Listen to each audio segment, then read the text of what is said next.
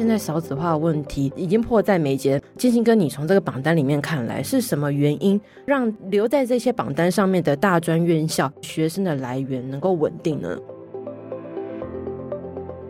随着半导体成为台湾的护国神山嘛，教育部就把产业跟学界结合在一起，去设半导体学院，很快的就可以跟产业界接轨，当然非常的夯。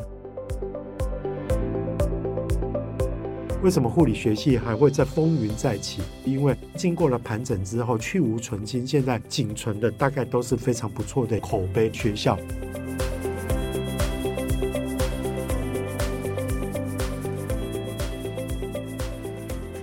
各位听众朋友，大家好，欢迎收听远见 On Air，我是今天的代班主持人，远见数位内容 PM 翁香维。今天邀请到的来宾是远见的大家长，远见杂志总编辑李建新，建新哥好。啊，香维好，各位听众朋友大家好。今天会邀请建新哥从主持人变成来宾的身份，就知道我们今天的要谈的主题啊，非常的重磅，非常的特别，就是要聊这个七月号，我们远见杂志在七月号的时候公布了二零二三年台湾最佳大学排行榜。那这个排行榜啊，它其实是在二零一六年哦，远见呢是第一家，也是唯一一家公布这个榜单的媒体哦。那建新哥，就我所知，好像是从在之前就负责这个排行榜，今年也不例外。虽然贵为总编辑了，还是负责操盘这个榜单的角色哦。那如果现在听众朋友你还没有看过这个榜单的话呢，你可以去我们收听栏的连接，把这个连接打开来，你可以跟着我们一起听、一起看，你会比较清楚我们今天的内容在说什么。那今天这一集的题目啊，其实不是想要去说哦，这个榜单第一名多厉害，或者是说谁进步了什么，谁退步了什么，其实是要从这一份榜单里面去给大家一些脉络，比如说反映教育的现况也好，或者是教育未来的趋势也好。我自己是觉得说，诶，是不是可以给办学的学校呢一些参考的楷模？例如说，现在少子化的情况下，教育是不是可以一起离出一些解方？那第二个是说，像现在学生，我们今天节目播出的当下，才刚结束完学生的这个指考考试哦。那你们在选填志愿的时候，也可以参考这一份榜单来选，说，诶，是不是符合自己的期待，可以去做选填志愿的准备哦。那首先第一题的题目最重要，就是想问建新哥的，就是说这么复杂的榜单，它是如何去做评比的？然后它是用哪几个面向去做审核的标准？谢谢香伟一开始给我这么高的一个一个头衔，让我有了信心啊！的确没有错，就是说哈，我们。远见应该是现在是全台湾唯一一个是在做详细大学排行榜的杂志哈。或许各位听众朋友有说，诶，没有啊，我好像在其他的杂志也看过。可是当然，其他的杂志大概做的就是企业最爱大学排行榜或其他个别类别的排行榜。但像远见这么全面哈，我们从学术教学、社会影响力跟推广、跟产学合作，还有包括财务这么全面性的去做一个全方面的解盘的排行榜哈，我相信大概在台湾的话就只有我们。那或许我可以先讲一下我们整个缘由啦。其实，在一九九二年的时候，那时候教育部开始在广设大学的时候。我们就有 aware 到一个议题，就是说，哇，那大学这么多，那是不是我们大家在选择大学跟以前的思维不太一样？因为以前我我记得我在考大学那个时代，其实我们大概没有太多的学历，一定是台城青交，然后中字辈的填一填之后，而连私立大概我们也都有一定的顺位，不用讲，一定是辅大跟东海是第一学群，接下来的话大概就是什么淡江啦，然后。中原啦，那东吴啦，再接下来可能就是像文化啦、逢甲，大概是这些学校。其实大家对于整个排行榜都有一个底，但是随着大学越设越多，而且其实社会越来越开放多元之后，大家对于大学的期待，或者是说大家办学的一些绩效，未必就是像我们传统上认知到的那些大学的一个排序哈，所以我们才会做了大学排行榜。那到了一九九二年的时候，我们曾经做过一两年，但因为一些事情，那我说我们就终止了几年。到了二零一六年那个时代，大概其实开始国际的排行榜受到了我们国内不管是高中生、准大学生，或者是说在学界或教育界的一个重视，也就是那时候开始有了所谓的 QS 的排行榜，那英国泰晤士报的 THE 的排行榜。甚至上海交通大学也有一些针对全球性的一个排行榜。所以那时候其实台湾开始非常争取，就是说我们在国际上的排名。而那几年刚好我们也发现说，哇，那台湾的其实一个学术声望在国际上的排名怎么节节败退？因为我们最能够拿出去出国比赛的，像台大，哇，那居然也排不到前十名。那开始从三十几名、四十几名，现在大概都快要掉出百大了哈。所以这是我们台湾学术界的一些危机。好，那在这样的一个情况下，我们想说，哎，能不能拿国外的一个排行榜，我们复制到国内，然后参考进来，就是说我们来评我们纯国内的大学，然后来看看，就是说这些大学，如果我们同样用国外的标准的话，它大概排名彼此的一个高低，它差不多是怎么样的一个样貌？那当然，我们除了国外的一些标准之外，我们也发现说。其实台湾也有台湾自己的一个国情，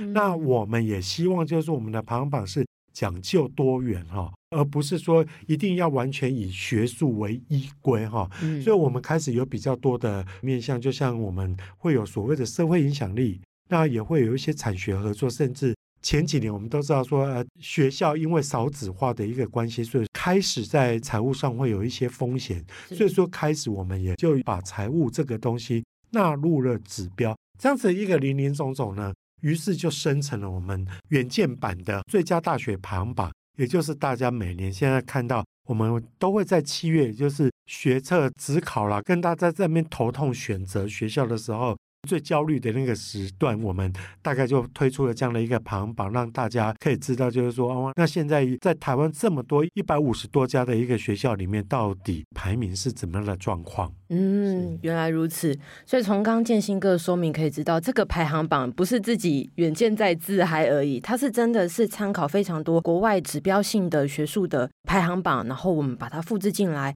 再融合台湾的民情，做出台湾自己的版本。那其实对远见自己来说，跟对社会来说，其实都是一个非常有指标参考意义的排行榜。那这其中啊，这几个面向啊，有非常细项的四十八个指标。这个我们就先预告，我们下一集的时候会帮大家来细细的解释。那主要今天这一集是想要来跟大家聊说。诶，其实从这个榜单里面可以看出一些，嗯，现在教育有的问题，或者是会不会可以从这个榜单里面找出一些解方哦。首先，第一个问题是想问建新哥说，其实从二零一八年的时候，这个榜单里面还有一百零一所大学融在其中，那我们是怎么让这一百零一所大学进入这个排行榜的窄门的？其实就是他学生的人数至少要有三千人。到今年二零二三年的时候，学校的数量已经减少到八十七所了。所以大家其实都可以看到说，哎，现在少子化的问题已经迫在眉睫，每个学校都会面临到这样的危机。五年总共有十四所的学校退场。那到底建新哥，你从这个榜单里面看来，是什么原因能够让留在这些榜单上面的大专院校，让他们的这个学生的来源能够稳定呢？是香伟的确是问到了一个非常关键的一个问题哈。我先回顾到刚刚第一题在问，就是说我们整个排行榜的一个价值。我记得就是说在几年前自己的外甥，那时候我已经都当总编辑了。就我自己的外甥要选择大学的时候，他就说都不知道怎么选。那于是呢，他就只能看国外的一个排行榜。我说：“哎，你不知道九九的服务的那个，而且九九还是总编辑哈。是我们自己在做的大学排行榜，其实都有这些很明确的这些指标。”那他那时候才很讶异啊，说：“可是你们有国外的那些指标？”我说：“有有有，该有的都有。我们大概指标一共到今年已经发展到四十八项的一个指标。刚刚姜伟也有讲嘛，所以说哈，其实我们的排行榜会看到，就是说不管从排行榜的总榜，那或者说我们的几个分类榜，到我们有六大面向四十八个细指标，你大概都可以看到，就是说哇，那个每一个学校。”在不同指标里面，哎，它有比较强项部分，也有比较弱项的部分，非常非常是可以大家拿来作为参考的一个依据范本哈。是好，那回过头来，刚刚香伟有提到，其实你知道每年哈，我们大概现在的大学差不多有一百。五十多所，而且那对那一百五十多所，我们还不包括像景大，嗯、像那种还有包括神学院那种比较特别的一个学校，哦、这些我们都剔除掉，因为它的体制太特别，嗯、我们就没有。好，那一般类型的一个大学的话，大概全台湾差不多有一百五十多所。那我们都知道这几年。退场的很多嘛。对，好，那要进入我们远见最佳大学的排行榜，我们有设一个门槛。刚刚香伟也有提到，学生数一定要三千人以上，那以及助理教授级一定要一百五十人以上。哦，我常在说一句话啦，就我们的排行榜哈，其实很多学校都很在意说。哎，我们今年在你们那边评很低，你们到底准不准？就会觉得很义愤填膺了。那我常会跟学校讲说，哈，其实我们的排行榜是一个体检表，它并不是生死簿。也就是说，哈，你的名次的上升跟下降，哈，只是代表就是说你在其他学校相对的一个 PR 值在哪里，然后你可以做一下比较，并不是要判你生死啦。但是，嗯，其实我刚刚不是有提到我们有个门槛嘛？就是学生数三千人以上，以及助理教授要一百五十人以上，哈，这个东西我必须要说，它其实也真的有一点生死簿的一个状况，哈。因为以台湾的一个民情跟台湾的一个市场来讲的话，你学生人数不到三千人以上的，大概差不多就无法支应出一个学校正常营运，可能就会去。退场了。其实香伟有提到，我们在二零一八年的时候有一百零一所学校，现在剩下八十七所。那并不是在于说八十七所以外的学校全部都倒光了，它还是存在哦。但是哈，意思就是说，你大概已经蛮危险了。嗯，就是说没有被我们纳入评比的，依照我们专业的判断，还有我们去收集学界的意见，大概真的三千人。以上是一个门槛，嗯，所以这几年的一个下滑，可以预测到，就是说少子化对于学校的一个冲击的确蛮大的。但是香维其实也并不一定所有的学校都是非常悲情的被退场哈，嗯。这几年学校也非常有一个风潮，就是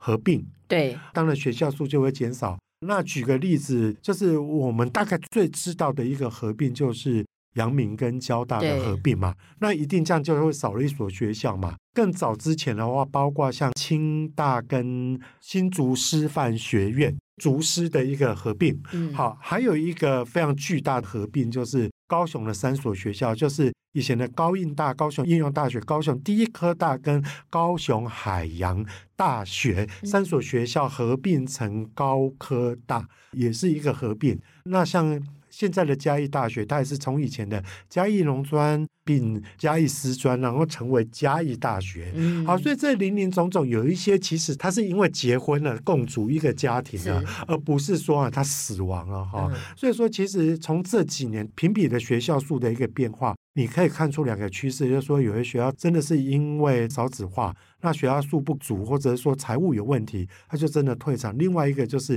也可以看出台湾的学校正在做一个合并整并的一个动作。嗯，所以从刚刚建新哥的这些说明，可以发现到台湾的近五年哦，学校的数量有很大的变化。最有名的就是刚刚二零二一年的那个阳明交大的整并，然后今年最新的是那个台科大跟华夏科技大学嘛，啊、是是，对他们也是最新的说要整并嘛。那其实呃，这么多的学校退场，学校一定都非常的担心说，说拜托学生都赶快来读我们学校吧，不然就要面临整病或是倒闭的命运了。所以，我们等一下可以来盘整一下，说，诶，到底学校是做对了哪些事情，才可以让他的学生这样源源不绝哦？首先，第一个就是，好像从这个榜单里面可以看到说。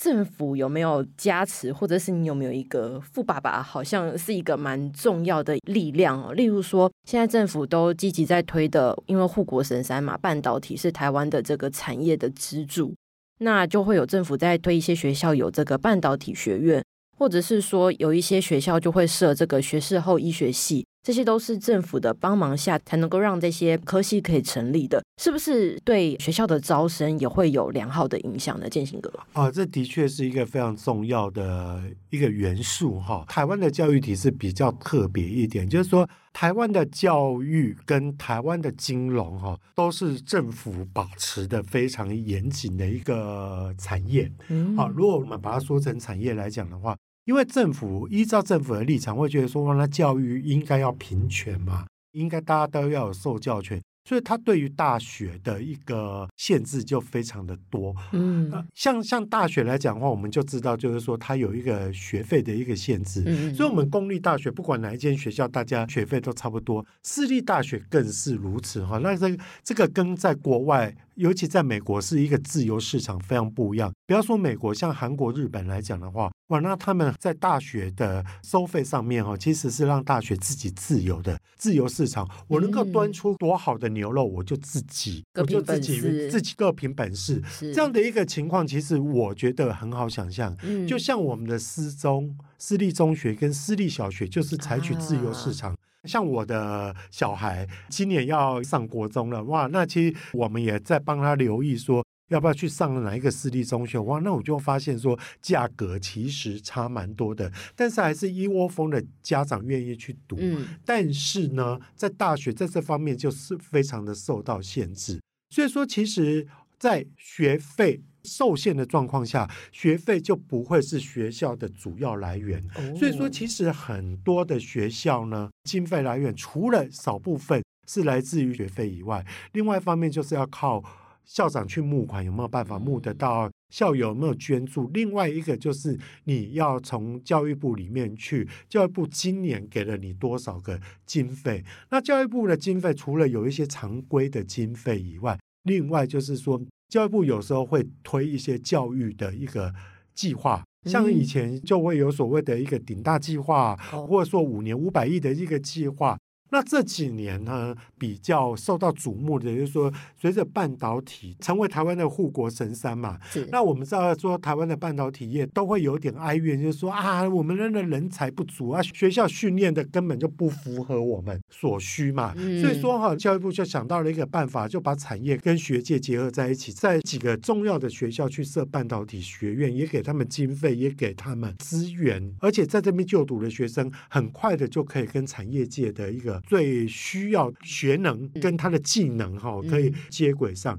那你看哦，学的东西又可以为产业所需，然后又有产业的业师来加持，然后再加上政府又给经费，所以它当然非常的夯。所以今年我们就发现说，哇，只要有设半导体学院的，有被钦点到，你有设半导体学院的那些学校都是。名列前茅的啊，刚好就是我们这次排行榜当中前五所的学校，就是诶大家一定念得出来嘛，台大、成大、呃阳明交大、清大，然后以及唯一的一个中字辈就是中山大学。哦、所以说哈，有没有政府的一个加持，我觉得非常的重要。然后我要特别提到的就是像中山大学，我们知道说中山大学是中字辈的一个学校，其实差不多在我。这个年代我是民国六六十一年次的，除了其实中字辈中央跟中山跟中正，那时候中正刚成立，哇，非常的夯，因为他那时候资源非常多，宿舍很漂亮，两个人住一间，啊、所以中正一开始成立没多久，哇，那整个排名就是非常的前面，反而那时候中山比较逊色，因为他反而第一比较晚期才复校。因为他是广东的那个广州的中山大学来台湾在复校，在在民国六十几年那时候啦，复校之后，他的整个排名也就差不多。可是这几年，因为第一他又争取到了半导体学院，嗯、而且刚刚香伟又提到的学士后的医学系，也就是我们所简称的后医系。嗯，那这个后医系的一个加持，使得中山真这几年。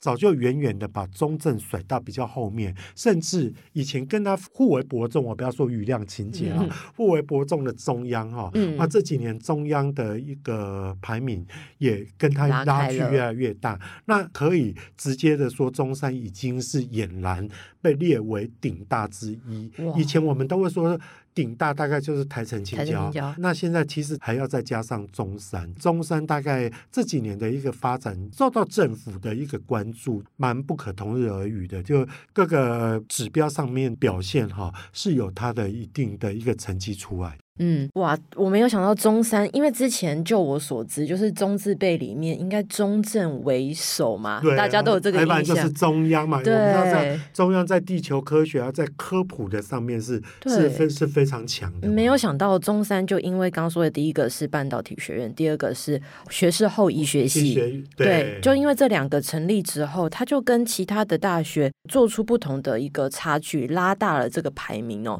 所以，呃，其实这个政府的加持可以看得出来，对学生来说是非常有吸引力的。刚刚那个半导体学院，你光进去读出来之后，就可以几乎确保你就有工作了。对学生来说，当然是何乐而不为啊！我读书，然后我就可以出来就马上有工作，这对学生来说是非常大的吸引力哦。那再来就是说，其实另外一个体系蛮令人担心的是，而且我自己也蛮有感的，就是师培体系。其实我自己就是师培体系，啊、是是对。香伟是是哪所学？我是那个现在的台北市立大学，哦、对，我是市北师，对，他也是诊病嘛。我们刚刚说到的整并，是是是是是对。然后他现在是台北市立大学。那我会说有感，是因为我其实那个时候在读书的时候，呃，十年前的事情了，读的是幼教系。然后那时候进去的时候，老师就跟我们说：“你不用当老师，你没有一定要当老师。”我想说：“哎，我不是要当老师我才进来的吗？”进来的，对，对，就没有说，他就说给你三条路。第一条路就是你去当老师，就把你培养成正统的老师。第二条路是你可以去那个，例如说剧团或者是电视台，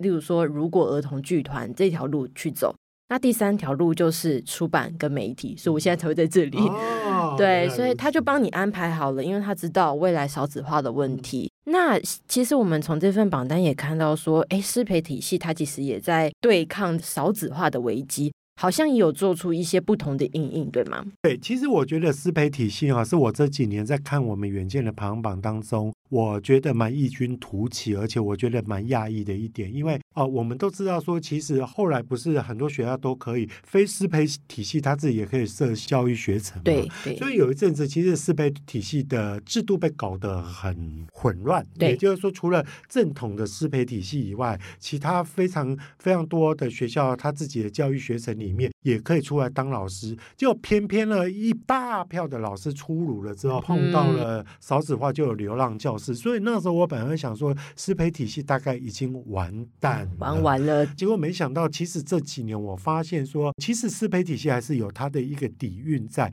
大家如果像我这个年纪的人，嗯、你就知道，就是说，我们其实哈以前师专是非常难考的哇。那师专真有的人，你考得上一流的高中，你都还不一定能够考上师专。所以说，其实师培体系它在不管在教育，或者说在学生的素质，它还是维持有一定的一个能量。举个例子来讲的话，我们师培体系的龙头，像那个台师大，就台湾师范大学。哎，其实它慢慢的有转型，当然它原本的师培的部分它还是有，嗯，可是哈，它慢慢的就是说，它设的科系也慢慢的越来越接地气。那他自己不管是在学术的一个发展，然后或者是说在产学的合作上面，他其实也有抓到自己的一条路。所以说哈，他在各方面，包括我们的很多很多的一个评比的一个项目，他都有很突出的表现。那今年呢，我觉得像师培体系里面，我觉得有一所学校今年蛮异军突起的，就是所谓的宗师。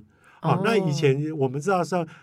师培体系里面属于大学的哈，嗯、就是台师大、彰师跟高师嘛，然后来就是四北师、国北师嘛。那其他的话就是比较属于以前的师专，像花师、东师、南师、家师跟竹师，还有中师嘛。嗯、那我觉得台中师范大学今年在我们的排行榜上面，它就有。非常好的成长啊，嗯，那它现在叫做不是叫师范大学，它叫台中教育大学，就是我们所谓简称为中交大。哦、当然，我觉得中交大其实师范的学校。跟它所处的地理位置还是非常的有关系。中师的话，台中市现在已经成为我们的、啊、呃人口第二多的都市，所以说我觉得不管是在是在交通的方便性，或者是说整个，那你越市区的学校就越容易。吸取到比较好的一个一个学校嘛，所以说哈，我觉得中交大这几年其实是非常不错的。嗯、好，那包括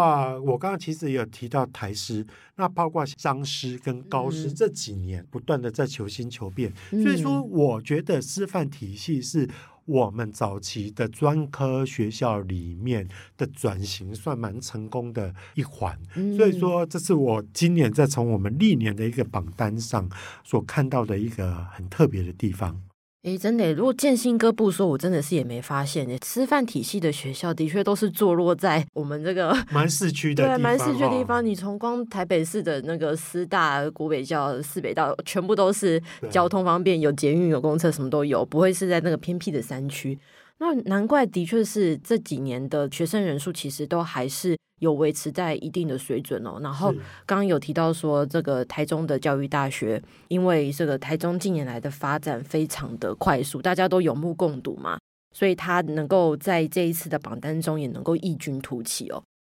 那再来想问建兴哥的就是说，另外一个大家其实也非常关心的，最近新闻也炒得沸沸扬扬的，就是护理学系。嗯，因为有一篇新闻说，护理师的月薪竟然只有三十六 K，非常的惊人哦，可能都比一些餐饮业、服务业都还要更低。然后甚至呃，半年内就有一千多个人，快两千个人，就是离职，就是不要再做护理师，因为太血汗。然后甚至有一些家属啊，也把这些护理师当成服务业在呼喊啊、使唤，大家都觉得受不了。但是其实从这次的榜单看起来，建兴哥好像有分析，就是说，哎，其实这次的这个护理学系啊，还是让很多的学生趋之若鹜，哎，非常的令人讶异，是为什么？其实我自己看到这个榜单的时候，我自己也觉得蛮。特别蛮压抑的，因为我会觉得说啊，那可能护理学系这么血汗，整个招生应该也会招生不足啦，那应该他的就学稳定率应该也会蛮低的，各个指标应该也不太好。就没想到，其实应该是说哈，我们现在护理学系哈，早期护专也好或医专也好，其实在还有专科的时代是非常多学校都在设这些科系的。嗯，可是哈，在前一阵子的一个学校退场潮里面哈，嗯、其实倒了一票的有关于护理相关的学校或药专啊、医专之类的，是这些都是准退场的一些学校。在经由这些洗牌之后，我觉得应该第一个原因就是为什么护理学系还会在风云再起的第一个原因，是因为它经过了盘整之后去无存菁，现在。仅存的大概都是非常不错的口碑的一个学校。另外一个就是说哈，医疗人员跟护理人员哈，他再怎么辛苦哈。可是他就真的是刚性需求，他真的是不怕你找不到职业，只是看你愿不愿意去去做，他完全不会。好，那所以说第二点就是说，他们其实是非常具有刚需的职业嘛。是这几年其实大家也都在喊说哈，是不是要还护理人员的一个公平？所以说，不管公私立医院来讲的话，都应该要调高我们护理人员的一个薪水。所以说，我觉得在这方面就是说，在医护人员的一个意识。有被喊出来之后，也使得大家也比较期待，就这个行业里面这些学校培育出来的学生，将来应该会过得比他们的学长姐要来的来的幸福一点了哈。然后第三点，我觉得有一个也值得注意的，因为台湾要步入高龄化社会，那将来我们对于长照的需求会越来越高。那所以说哈，不管你是去长照的执照啦，照护人员会越来越多，那这些东西不一定。你只能进入医疗机构啊，你搞不好会被私聘。所以你念完了这个护理相关学校之后，其实，在台湾这么大的一个需求当中，其实它是有前景跟未来的。现在我看到几所比较优秀的几个护理相关的学校，像这次在我们排行榜里面有很大的进步，像台北护理大学就北护，那以及红光科技大学。嗯，那红光科技大学当然它转型到它比较。没有这么完全只聚焦在护理这相关的，可是它护理还是很大宗啊。好，这两所学校就一个特别，就是说，哎，其实他们也有一些其实蛮与时俱进的一个系有出来，例如说高龄照护啦，然后高龄心理健康啦，在非常迎合我们台湾未来社会一些社会需求。我觉得这些护理大学都是有跟得上时代，而且出来的医护人员哈，我觉得是有前途的，所以也使得就是说他们在我们的排行榜里面有很不错的一个成绩。哇，那刚听建新哥来说，其实护理学校出来的学生实力非常的顶尖呢。刚有总结三个要点嘛，第一个就是所选的学校已经去无存菁了。毕业的学校真的是呃，该被淘汰都被淘汰，对，都真的是非常好的，排名前几的。第二个就是因为这是刚性需求，大家都还是会需要，还是会去读。那第三个就是现在二零五零年台湾要迈入超高龄社会了，所以刚有一些学校就已经有办理这个跟高龄有关的科系，真的是为现在的这个社会所需要哦。那再来最后一题，想要问建新哥的是。其实国际化对学校来说也是非常的重要的，尤其现在国门已经开了嘛，毕了三年，那学生如果无法出国的话，对于选填大学的话，它有没有国际的高度，大家也会非常的注意。尤其近年来台湾的地缘政治，然后再加上台湾的半导体学院，这个国际化的程度是非常为学生所重视的。那有哪一些学校有没有一些特殊的一些招生的卖点与国际化有关，是成功的案例的呢？是，就诚如刚刚香伟所说的哈，国际化一直是我们现在。本土的生源不足当中，非常的着重，就是说我们能不能再招收到外生嘛？所以说哈，包括我们自己学校里面外国的学生多不多？这个这个也是我们评比国际化的一个重要重点。另外一个现在是一个地球村的一个一个事件哈，现在的学生能不能借由跟其他的姐妹校、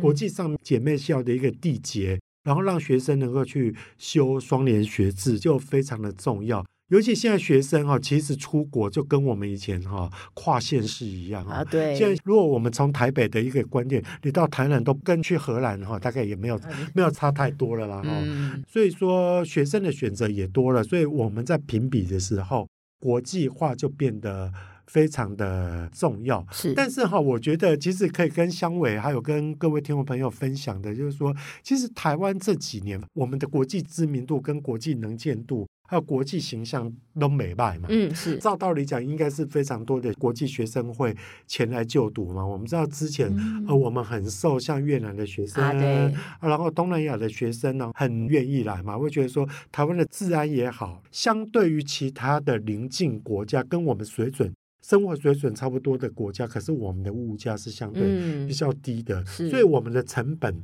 我们 CP 值其实是高非常多的。好，可是我听说啦，很多学校的都在跟我反映说，前几年的招生，国际学生的招生并没有很好。的一个原因是因为两岸关系紧张，台湾人自己都没感觉嘛，啊、都不觉得我们危险嘛。可是外国人都觉得台湾很危险，所以说要来台湾念书的话，都有一点点的疑虑。对，哎，没想到也间接影响到国际学生招收哈。那这个东西比较特别的就是说。今年解封了，那我们的很多的学生，嗯，你记不记得前一阵子我们很多学生都很流行到国外去，到大陆去念大学，对，或到香港去念。那疫情封锁之后比较少，但是现在国际大门又重新开启了之后，台湾的学校又开始势必要面临跟进入国际市场跟国际去竞争的一个状况。嗯，那我觉得其实国际化的议题就变得特别的重要。也特别是不容忽视的一个 issue。嗯，对，我们当初国门还锁着的时候，大家就关在台湾，自己跟自己互比嘛。你的招生基本上就是跟国内的学校去做竞争。可是现在很多学生他的选择变多啦，他可以去国外读大学啊，刚说的中国、香港，甚至是欧美国家都可以去。所以一些学校的这个国际化要怎么做，其实就变得是一个重中之重。今天很感谢建新哥帮我们说了那么多这个排行榜背后的，不管说是隐忧，或者是学校的一些努力发展也好哦，非常的精彩。那跟听众朋友预告下一集哦，我们将针对评比的这个四十八个指标，一一的去看，例如说社会声望啊、教学表现啊，哪些学校呢表现得很好。那他们是怎么去做到的？那就一定要收听接下来的节目哦！谢谢大家今天的收听，也请大家每周锁定远见 Air，帮我们刷五星评价，让更多人知道我们在这里陪你轻松聊财经、产业、国际大小事。下次再见，拜拜，拜拜。